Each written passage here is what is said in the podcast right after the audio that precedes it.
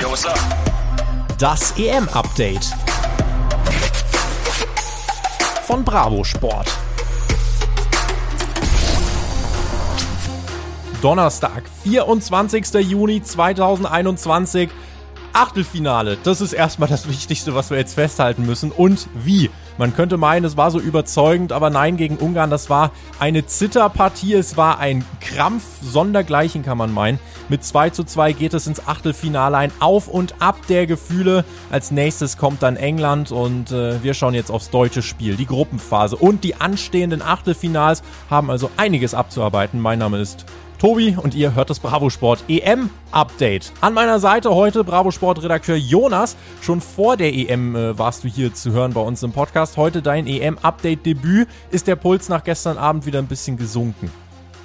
Ja, das Spiel hat ja dazu beigetragen, dass er sehr gestiegen ist. Aber ja, es ist wieder alles in Ordnung. Und hallo zusammen, ich freue mich dabei zu sein. Ungarn wäre jetzt fast so ein bisschen das Südkorea der EM 2021 geworden. Bei der WM sind wir ja in der Gruppenphase eben rausgeflogen, obwohl ein Punkt gegen Südkorea gereicht hätte. Hier gegen Ungarn war es ein Auf und Ab, äh, was wir jetzt aufarbeiten wollen. Und direkt mal als Einstiegsfrage, wenn wir auf dieses Spiel schauen, ich finde es tatsächlich äh, bemerkenswert, wie wir wirklich jetzt in drei Gruppen spielen dreimal in Rückstand geraten sind, ja, also äh, wirklich von Anfang an äh, immer dann irgendwie diese, diese Prozente, die fehlen. Hier in diesem äh, ja, Spiel gegen Ungarn war es jetzt so, dass äh, Soller in der elften Minute per Kopf nach einer Flanke aus dem Halbfeld getroffen hat, äh, was dann irgendwie alle so ein bisschen, es war so eine kalte Dusche und ich weiß nicht, das kann eigentlich nicht ein Turnier lang so gut gehen, wenn du immer in Rückstand gerätst. Vor allem nicht, äh, wenn dann doch noch andere Kaliber kommen als Ungarn. Gegen Portugal war es vielleicht gar nicht so schlecht. Das hat der Spielweise der deutschen Mannschaft dann doch sehr zugetan, in Rückstand geraten zu sein.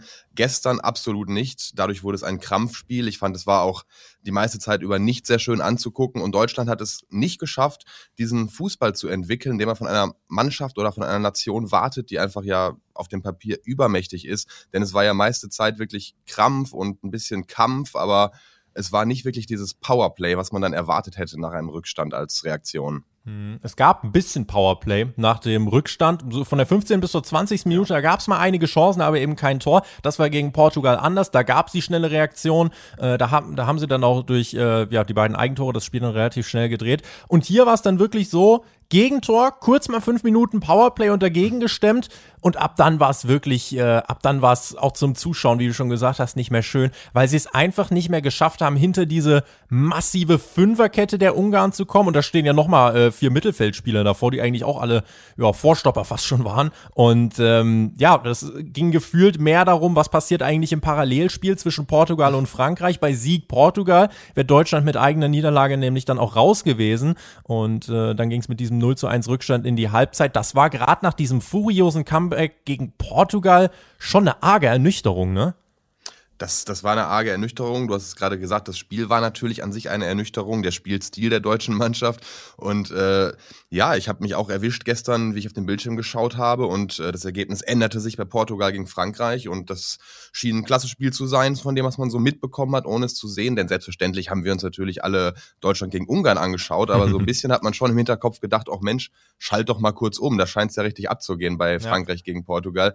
Aber es ist tatsächlich genauso, wie du sagst. Und äh, im Grunde genommen waren es nicht nur drei Rückstände, denn nachdem Deutschland dann das 1-1 erzielt hat, kam ja direkt der nächste Rückstand und hat so gesehen das nochmal belegt. Und das ist ein großes Problem, dass man daraus nicht gelernt hat. Nach drei Rückständen nicht und nach drei Spielen nicht. Ja.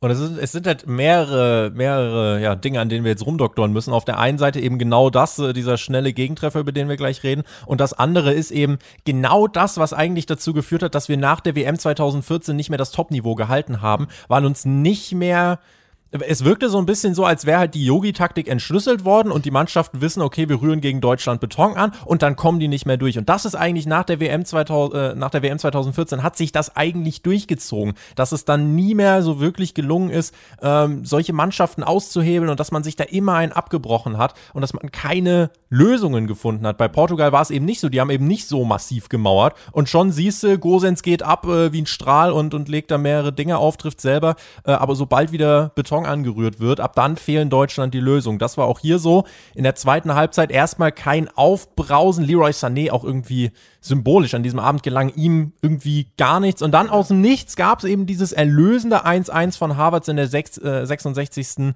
Minute. Und auch das irgendwie es, es, passt, es passte einfach super zum Spiel. Freistoß von Groß, meine ich. Hummels legt den per Kopf irgendwie an Gulaschi vorbei, dem äh, Torhüter von Ungarn, der eigentlich ein starkes Spiel gemacht hat, dann aber hier eben ein bisschen patzt und Havertz drückt das Ding mit dem Kopf irgendwie über die Linie. Und noch wie du es gerade gesagt hast, und noch während die Wiederholungen dann quasi laufen, Ungarn mit dem Anstoß und keine 20 Sekunden später führen die erneut. Wieder ein langer Ball aus dem Halbfeld, wie beim 1-0. Diesmal Leroy Sané, wie auch immer er sich da hinten verlaufen hat, sieht schlecht aus im Laufduell gegen Andreas Schäfer und der nickt den Ball an Manuel Neuer vorbei. Ein absoluter Stimmungskiller und nicht nur ein symbolisches Tor, wie du es gerade erwähnt hast, sondern eigentlich ein symbolisches Spiel, dass äh, man als Deutschland-Fan das Gefühl hatte, spätestens ab der Halbzeit, wenn jemand ein Tor erzielt, dann muss das Mats Hummels sein, Antonio Rüdiger oder Matze Ginter, die vorne im Strafraum lauern, wo sie eigentlich nicht dauerhaft hingehören und kopfballstark sind. Denn diese Yogi-Taktik, die du eben angesprochen hast, da habe ich mich wirklich gefragt,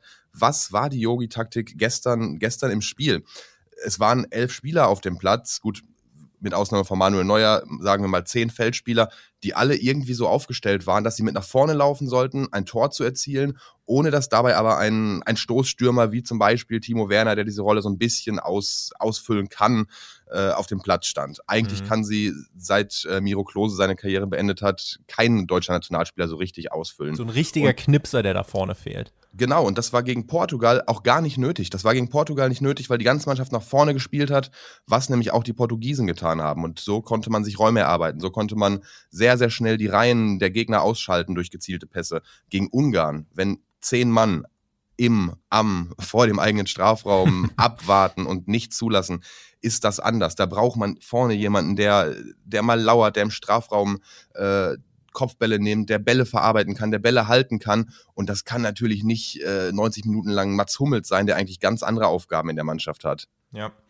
Und das Zittern, das ging dann halt wirklich weiter. Die äh, Zeit verging auch wirklich extrem schnell. Man hat irgendwie auf die Uhr geschaut, da oben 70. Dann schaust du wieder, was 80. Und man freundet sich so langsam mit dem Gedanken an, boah, wir gehen jetzt in einer Gruppe, in dieser Gruppe, die ja wirklich schwer ist, aber als Gruppenletzter, das kann doch jetzt nicht sein. Und dann bringt Löw nochmal in so einem letzten Akt der Kreativität, bringt der Musiala und Goretzka auf den Platz.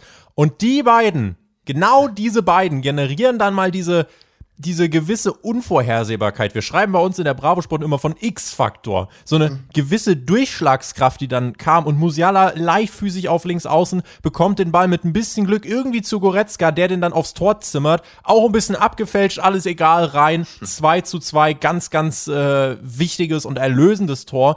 Und damit retten wir es dann auch über die Ziellinie. Das muss man sich auch mal vor Augen führen mit einem knappen 2 zu 2 gegen wirklich kämpferische Ungarn rettet sich Deutschland gerade so ins Achtelfinale. Das war, also gerade die letzten 10, 15 Minuten waren ein Auf und Ab der Gefühle von Jubel und Zittern und Anstrengung. Also ich könnte darauf ehrlich gesagt verzichten ich glaube, da könnten viele drauf verzichten. Ich glaube, äh, viele haben sich auch gestern ganz anders vorgestellt, sowas gar nicht erwartet. Ich habe 3-0 getippt zum Beispiel. ja, das, das ist ja so ein Ergebnis, was man mehr erwartet hat. Also natürlich, klar, wer, wer Spannung liebt, äh, der konnte sich gestern nicht beklagen, und zwar bei, bei allen beiden Spielen. Aber nichtsdestotrotz ist der Anspruch natürlich ein anderer, den man eigentlich hat. Und ich sag dir, was mich wirklich gewundert hat, als das 2-2 gefallen ist, danach kam nichts mehr. Ich hatte das Gefühl, die Deutschen hatten nicht den Anspruch, lieber gegen die Schweiz zum Beispiel zu spielen, als äh, in Wembley gegen England. Das war denen in dem Moment egal.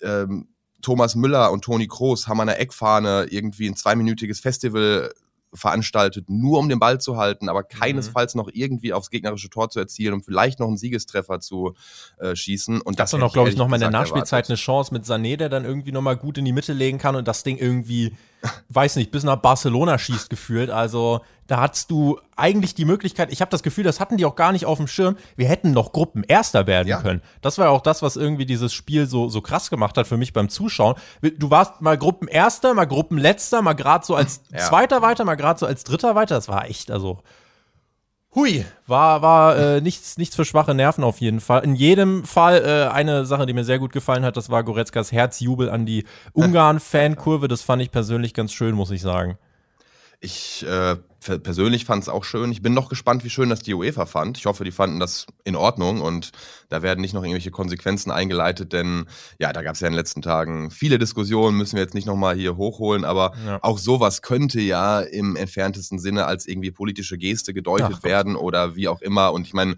äh, das wissen wir auch aus der Bundesliga, nicht nur von internationalen Wettbewerben irgendwelche Gesten zu gegnerischen Fans sind sowieso von Verbänden immer ganz ungern gesehen.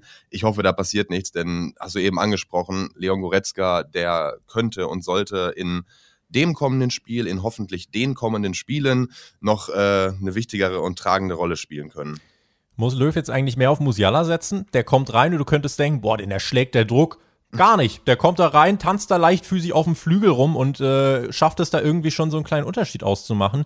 Ähm, war jetzt das erste Mal im Kader, wurde dann jetzt eingewechselt, habe ich zum Beispiel auch nicht mitgerechnet und hat aber direkt einen Unterschied gemacht. Finde ich klasse, wie er es gemacht hat. Sehr unbeschwert, sehr befreit aufgespielt.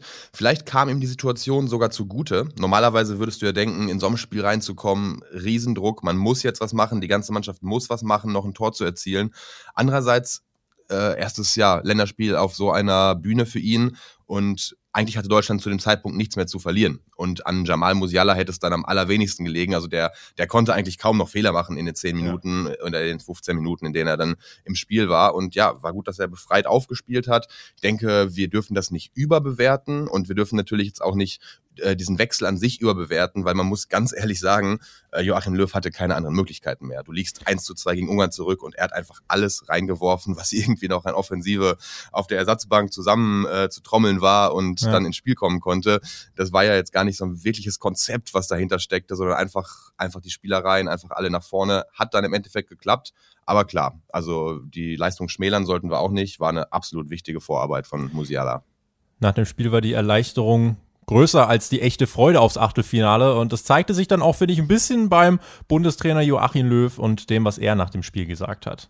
Äh, wir haben schon auch extrem gute Moral bewiesen. Fehler gemacht, Fehler gemacht, aber äh, gefeitet, bis irgendwie dann der Ausgleich gefallen ist. Äh, die Moral war sensationell gut. War nichts für schwache Nerven. Wir, nee. wussten, wir wussten irgendwie, okay, äh, Ungarn haut alles rein schon wie gegen den Weltmeister Frankreich und äh, laufen irgendwie alles zu, solange es geht.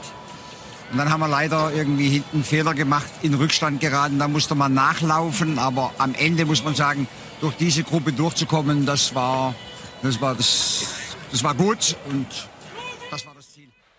Höchste Disziplin, ja, mit der hätte man vielleicht noch ein bisschen besser abgeschnitten. Wie muss man das jetzt bewerten, die Leistung der Deutschen. Das war ja irgendwie gegen Frankreich, das war so ein 50-50-Ding. Gegen Portugal überragend und gegen äh, Ungarn war es jetzt wirklich mehr ein Krampf. Das waren ja jetzt zwei bis drei Gesichter, die wir jetzt von Deutschland gesehen haben. Also der Bundestrainer hatte in meinen Augen mit seiner Aussage natürlich recht. Die Moral war irgendwo da, der Kampf hat gestimmt. Was gefehlt hat, war ja die spielerischen Qualitäten, weil gegen Ungarn erwartet man, ohne dass ich jetzt Ungarn schlecht reden möchte, die haben auch gegen Frankreich eine wirklich kämpferische, exzellent hervorragende Leistung gezeigt. Dennoch erwartet man irgendwie, dass man gegen so eine Mannschaft das auch spielerischer lösen kann und nicht, nicht nur über, über den Kampf und über die Moral da reinkommen muss. Und so ein bisschen stört mich fast an der Aussage, dass man total wirklich erleichtert ist, fast schon zufrieden. Also erleichtert darf man noch sein, aber doch nicht zufrieden. Die Spieler, die haben gestern eine Ehrenrunde noch gedreht nach dem nach dem 2-2, nach dem Weiterkommen, haben ins Publikum gewunken, sich feiern lassen. Ich habe tatsächlich auf der Straße bei mir um die Ecke Hubkonzerte gehört nach dem nach dem 2 2. Also ja, Deutschland ist weiter, ja, alles gut. Es, es geht immer wieder dann von Null los, gerade in der K.O.-Phase.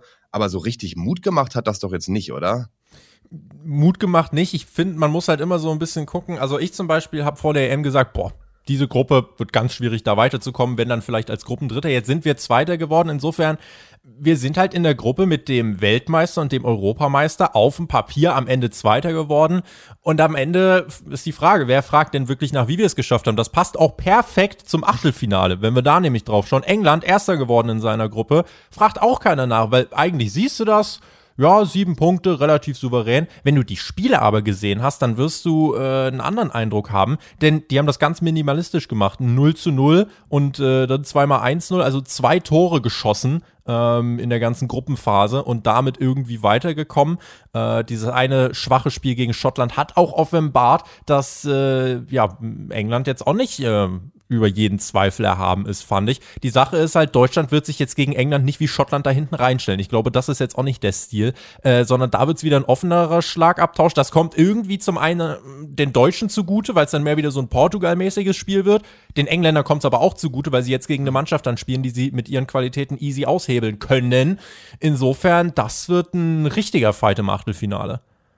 Ich glaube auch, das wird ein Fight, das ist genau das richtige Wort, denn äh, man kann gar nicht so wirklich sagen, wird es jetzt ein Offensivspektakel, wird es eher etwas defensiv ausgerichtet sein, weil beide Mannschaften sehr, sehr, sehr intensiv den Gegner analysieren werden und müssen, denn, äh, wie du gesagt hast, die drei Gruppenspiele waren von beiden Mannschaften jeweils mit komplett unterschiedlichen Gesichtern und äh, natürlich gerade hast du das Battle of Britain angesprochen gegen Schottland ist natürlich immer ein ganz besonderes Spiel, aber da hat sich England besonders schwer getan und äh, ich denke, das muss Deutschland auch einfach hinkriegen und vielleicht Jogi Löw schafft es ja dann doch mal mit einer Überraschung zu kommen, vielleicht in Form der Aufstellung, vielleicht in Form der Ausrichtung, vielleicht kann er da irgendwie noch mal was aus dem Hut zaubern. In Englands Gruppe D war es ja auch bis zum Schluss eng. Kroatien hat sich durch den Sieg gegen Schottland noch das Weiterkommen gesichert, aber auch insgesamt die Kroaten enttäuschend fand ich. Die Tschechen als einer der vier besten Gruppen Dritten weiter mit vier Punkten. Gut gekämpft, muss man sagen. Und auch die Schotten haben aus ihren Möglichkeiten das Beste gemacht, fand ich. Das ist jetzt nicht immer schön gewesen, aber äh, trotzdem, die, die Fans hatten da schon ihren Spaß jetzt bei dem Turnier. Äh, am Ende hatten sie das Nachsehen in dieser Gruppe und so sieht es jetzt am Ende aus, wie man es ja eigentlich im Voraus hätte tippen können, aber wie gerade schon beschrieben, wenn man die Spiele gesehen hat, dann äh, verzerrt das den Eindruck nochmal ein bisschen. Lass uns mal auf die Gruppenergebnisse schauen, bevor wir dann auch nochmal die Achtelfinals soweit durchgehen. Italien in Gruppe A also maximal souverän. 7 zu 0 Tore, 9 Punkte dominant bis zum Schluss. Bisher auf dem Papier und auch auf dem Platz, äh, würde ich sagen, eine der, wenn nicht sogar die souveränste Mannschaft im ganzen Turnier. Genau. Äh, das hat ja bei einer Europameisterschaft und auch bei der Weltmeisterschaft natürlich dann immer nur was zu bedeuten, solange die Vorrunde abgeschlossen ist. Aber absolut, da bin ich bei dir wenn man jetzt nur diese drei Vorrundenspiele äh, betrachtet, dann müsste man eigentlich Schlussfolgern oder sagen, Italien und die Niederlande haben bislang absolut am meisten überzeugt. Aber klar, in der K.O.-Runde werden die Karten einfach neu gemischt.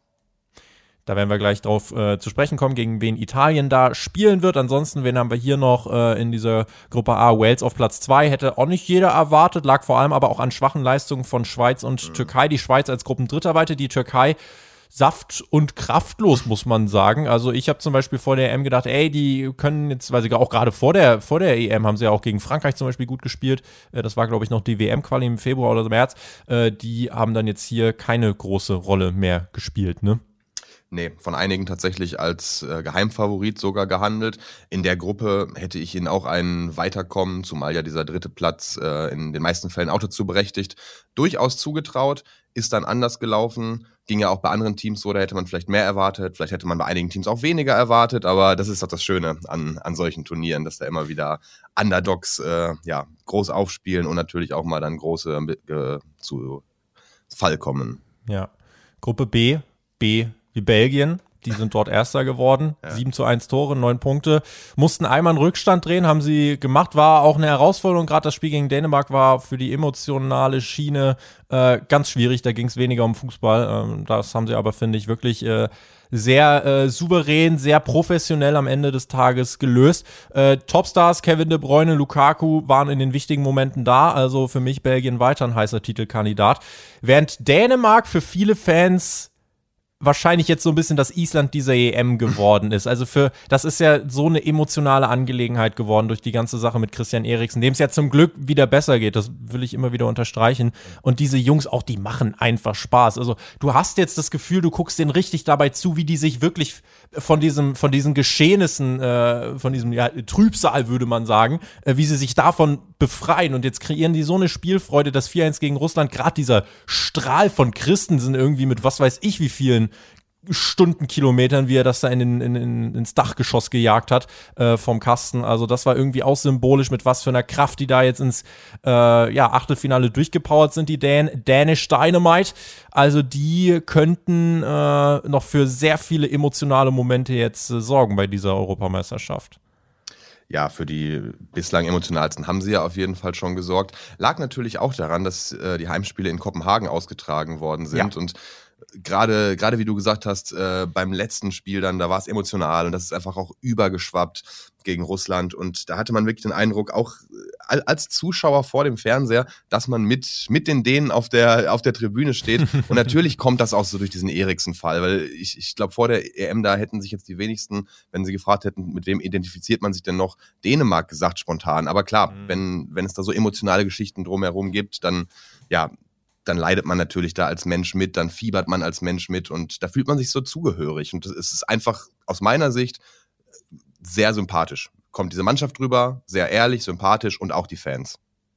Finnland und Russland raus. Damit war zu rechnen. Zwischendurch war das aber gar nicht mal so offensichtlich.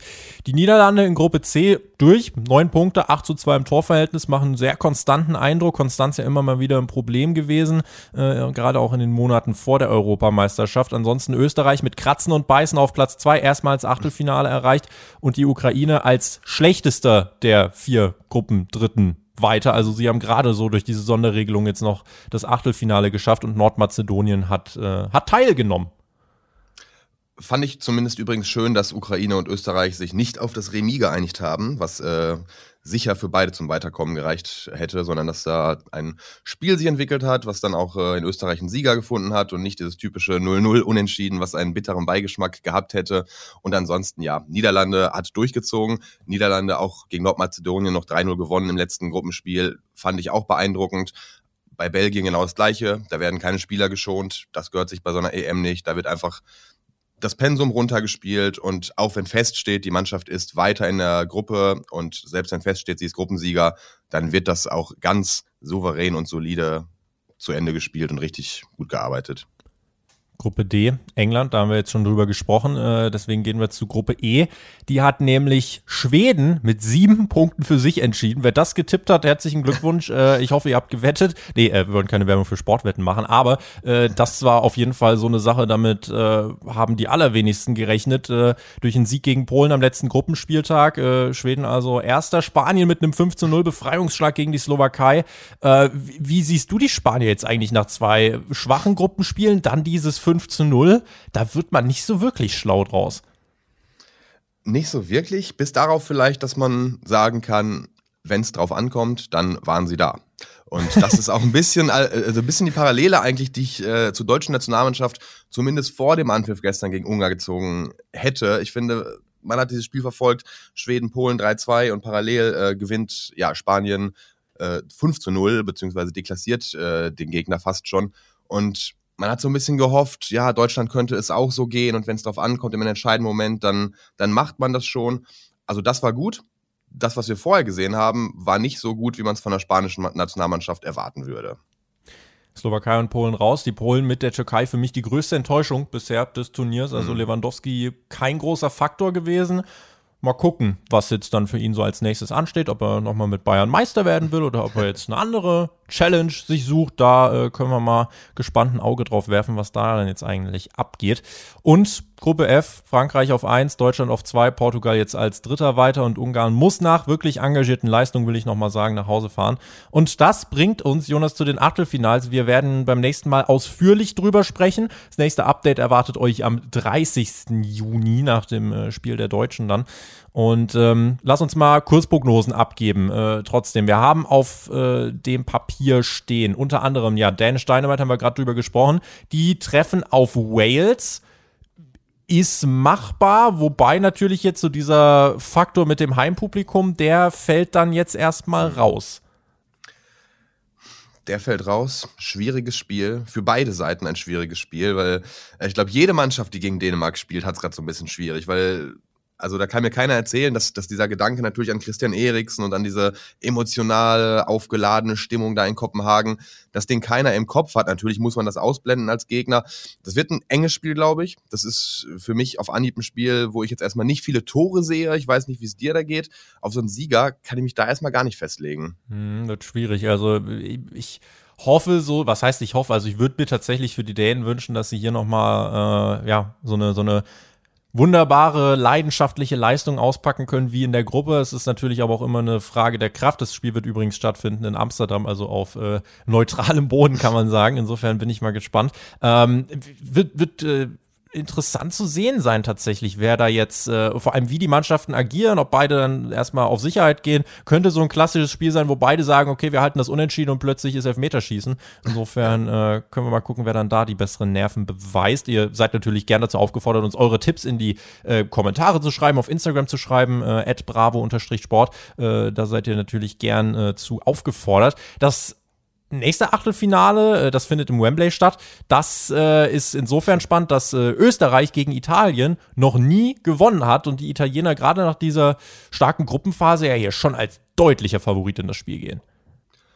Aber ich traue Österreich was zu. Denn das ist genau äh, ja, das Denken, was man eigentlich bei einer EM irgendwie nicht haben darf. Und ich hoffe und wünsche den Italienern und den Spielern, dass sie das nicht haben und sich jetzt zu sicher fühlen, denn Österreich ist absolut keine schlechte Nation. Ich meine, äh, Österreich äh, besteht zum größten Teil fast äh, nur aus Bundesligaspielern. Die kennen wir alle, die haben, sie, die haben sich bewiesen, die haben sich gezeigt. Ich glaube, das wird spannender, als es auf dem Papier vielleicht aussieht vorher. Niederlande gegen Tschechien. Die Tschechen sogar hier mit der besseren Bilanz. Fünfmal in zehn Spielen gegen die Niederlande gewonnen. Zwei Unentschieden, drei Siege äh, für die Niederlande. Momentum aber bei der Oranje, würde ich sagen, ne? Auf jeden Fall. Und äh, auch wenn das jetzt viele Deutschland-Fans nicht gerne hören, also die Niederlande ist das Team, was mich bislang an, am meisten überzeugt hat bei dieser EM und ah, ist auch wirklich mein Favorit, wenn man sich dieses Team anguckt. Niederlande, Oranje immer über Jahre oben dabei gewesen, hat aber nie geklappt. Wenn man sich jetzt aber diese Mannschaftszusammenstellung anguckt, ein, ein klasse Team aus äh, Talenten und gestandenen Spielern. Und wenn das noch mehr zusammenwächst, was es ja schon gut, gut ist, was die Vorrunde gezeigt hat, mhm. dann glaube ich, kann die Niederlande ganz, ganz weit kommen. Ich glaube, Belgien kann ganz weit kommen. Die haben es aber direkt mit dem Europameister zu tun ja. im Achtelfinale. Die treffen auf Portugal. Das ist einer der richtig dicken Kracher hier im, äh, in der K.O.-Phase. Zehnmal haben die schon gegeneinander gespielt. Dreimal Belgien, dreimal Portugal, viermal Unentschieden. Also Unentschieden wird es nicht geben, so viel können wir sagen. Aber da ist hier auch alles drin. Von Abtasten über Schlagabtausch. Ich glaube tatsächlich, dass das eher wie so diese anderen Portugal-Spiele jetzt auch in der Gruppenphase, äh, da sind ja immer irgendwie, ich glaube, immer mindestens drei Tore gefallen. Also du hattest den äh, Auftaktsieg, das 3-0 gegen Ungarn, dann hattest du das 4-2 gegen Deutschland, dann hattest du das 2-2 gegen Frankreich. Also immer mindestens drei Tore. Insofern habe ich Bock auf das Spiel. Das könnte für uns ja, aus deutscher Sicht ist das ja jetzt eh gar nicht so entscheidend. Da kann man sich zurücklehnen, einfach ein bisschen Fusi gucken, ne? Also auf jeden Fall, da freue ich mich auch sehr drauf. Und jetzt im Nachhinein, wenn man die deutsche Gruppe betrachtet, dann äh, aus Sicht des Fußballfans, vor allem des neutralen Fußballfans, äh, hätte es, glaube ich, besser gar nicht laufen können. Ich meine, wir haben dadurch äh, Duelle bekommen, Belgien gegen Portugal, Frankreich gegen die Schweiz und äh, natürlich dann England gegen Deutschland. Also mhm. vom, vom Spannungsfaktor und von den, von den Duellen her, den Namen, ist das natürlich klasse. Und das wird hochkarätig, ja auch eigentlich äh, interessant. Also du hast diese Gruppe mit drei Hochkarätern, Deutschland, äh, Frankreich und Portugal. Und durch diese EM-Regelung mit den Gruppendritten kommen auch wirklich alle drei weiter und mhm. alle drei mischen jetzt im Turnier mit. Für Deutschland ist halt gut, alle richtig dicken Favoriten sind halt eher in der anderen Turnierhälfte. Also äh, ihr könnt euch den Turnierbaum jetzt mal vorstellen. Da hast du jetzt eben äh, links Belgien, Portugal, Italien, Österreich, Frankreich, Schweiz, Kroatien, Spanien. Und auf der rechten Seite hast du jetzt ähm, Schweden, Ukraine, England, Deutschland, die Niederlande, Tschechien, Wales und Dänemark. Also kann man sagen, wenn die Deutschen ihr Spiel gegen England gewinnen, da können wir jetzt mal drauf gucken, äh, dann hätten sie mit dem nächsten Spiel dann entweder gegen die Ukraine oder gegen Schweden, man muss natürlich vorsichtig sein, aber tendenziell eine machbare Aufgabe, wenn sie das Spiel gegen England überstehen. Bilanz bisher in diesem historischen Duell 36 Spiele gab's, 16 davon hat England gewonnen, 13 Deutschland. Das ist ganz schwierig, denn beide Mannschaften haben verschiedene Gesichter gezeigt. Äh, Deutschland hat tendenziell noch mehr überzeugt bei dem Spiel gegen Portugal. England ist das noch äh, ein bisschen schuldig. Allerdings, das Spiel im Wembley heißt Heimvorteil für die Engländer. Das kann zum Faktor werden.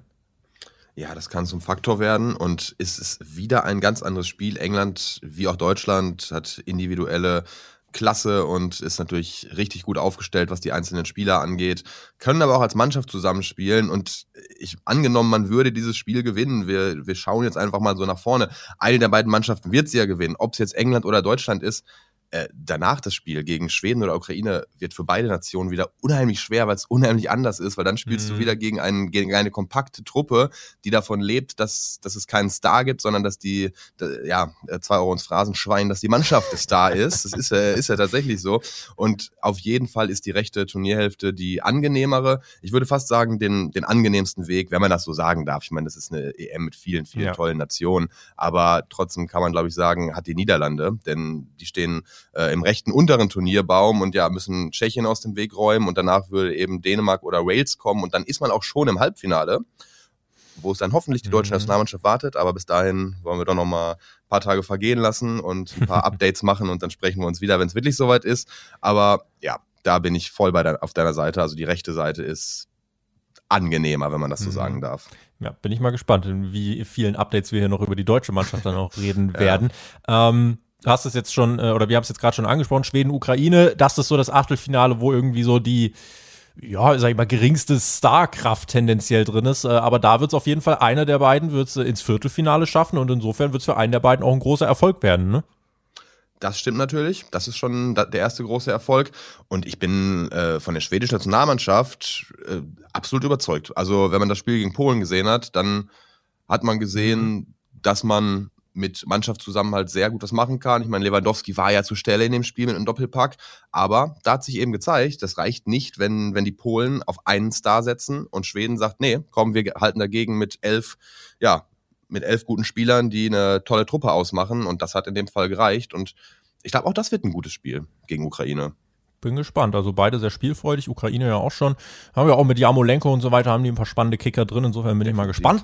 Ähm, Kroatien gegen Spanien haben wir auch noch. Da sind wir wieder in der linken Hälfte. Da äh, bin ich mal gespannt. Die Kroaten ähm, schwaches Turnier bisher gespielt, trotzdem irgendwie als Zweiter weiter. Spanien haben wir gerade schon drüber geredet, zwei schwache Spiele, dann auf einmal 5-0 aus dem Nix.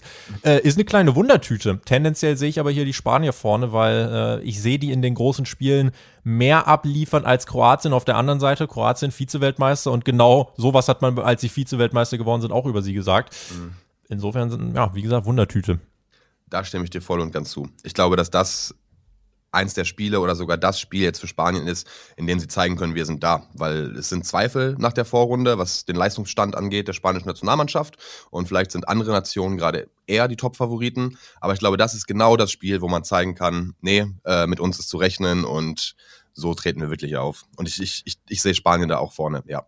Und Frankreich gegen die Schweiz. Die Schweiz noch nie gegen Frankreich gewonnen bei so einem großen Turnier. Insofern, Frankreich äh, geht hier wieder als Favorit ins Spiel. Sind sie gegen Ungarn zum Beispiel auch. Da haben sie nur unentschieden gespielt. Insofern bin ich mal gespannt, ob sich die Schweiz da ein bisschen was abgeschaut hat, die als Gruppendritter ja weitergekommen sind und ähm, jetzt auch nicht immer so sehr geglänzt haben. Insofern bin ich mal gespannt, was sie da zeigen können gegen die Franzosen. Und die Franzosen sind auch noch so einen richtig großen Favoritennachweis schuldig, würde ich sagen. Die haben jetzt auch noch nicht diese eine krasse Leistung drin gehabt. Nee, die Franzosen sind relativ gut ins Turnier gestartet, haben dann ja auch gegen uns gewonnen, ohne ein eigenes Tor zu erzielen, aber äh, nichtsdestotrotz hat das dann gereicht und da war die Leistung ja auch gut. Da hat man zumindest, zumindest gezeigt, wie man den Gegner vom Tor fernhält und wie man wirklich äh, ja, gut formiert, kompakt auftritt. Ich glaube, das Spiel wird sehr eng, weil die Schweiz kann gut verteidigen, hat aber auch ultraschnelle Spieler, gerade auf den Außenbahnen und da kann man Frankreich sehr gefährlich werden. Also das ist, das ist für mich fast so ein typisches Verlängerungsspiel, muss ich ganz ehrlich sagen. Ansonsten einfach langer Ball und Mbappé regelt schon, haben wir ja gesehen. das ist die Hoffnung, ja. Das ist die Hoffnung. Also der Junge ist ja, wow, Wild, bin ich mal gespannt. Äh, was der noch für einen Faktor ausmachen wird, ist ja bei der, bei der WM äh, war er ja vor ein paar Jahren wirklich auch so eine der ganz, ganz großen Entdeckungen. Das war so sein großer Durchbruch und hier kann er ja weiter unterstreichen und zementieren, warum er der wertvollste Spieler der Welt ist. Hat das schon ein paar Mal durchblitzen lassen, aber so ein richtig großes Unterschiedsspiel, da bin ich gespannt, ob er das noch liefern kann. Und damit sind wir durch. Und zwar haben wir gesprochen über das deutsche Spiel, über die Gruppen, über die Achtelfinals und äh, sind bestens gewappnet für das, was da jetzt jetzt kommt. Jetzt ist erstmal kurz ein paar Tage durchatmen, bevor es am Samstag, meine ich, dann weitergeht. Und wir sind für euch dann, wie gesagt, nächste Woche Mittwoch am Start, am 30. nach dem Deutschlandspiel. Und ich bin gespannt, mit welcher Gefühlslage. Jonas, vielen lieben Dank an dich und wir hören uns im Laufe dieser, äh, dieser EM hoffentlich noch ein paar Mal. Sehr gerne. Ob wir dann über deutsche Siege oder Niederlande, äh, Nieder Niederlande, ja. Schönes Wortspiel. Die sind in deinem Niederlagen reden, wollte ich sagen. Aber genau, ich, ich denke schon wieder weiter. Vielleicht reden wir tatsächlich noch über die Niederlande in Zukunft. Kann durchaus möglich sein. Äh, aber auch sehr, sehr gerne natürlich über äh, die DFB 11 und ja, über das Spiel in Wembley. Da wird sowieso zu reden sein, ganz klar. Und hoffen wir, dass es nicht das letzte ist von Joachim Löw. In diesem Sinne, vielen Dank euch fürs Zuhören. Folgt uns gerne auf unseren sozialen Kanälen. Ihr findet unser Bravo Sport Update hier auf YouTube oder natürlich auf allen anderen gängigen Audio- und Podcast-Plattformen. Folgt uns da gerne, wenn ihr es noch nicht getan habt. Instagram sind wir für euch auch am Start und heute sind wir raus. In diesem Sinne, am Ball bleiben. Bis zum nächsten Mal. Macht's gut. Auf Wiedersehen. Tschüss.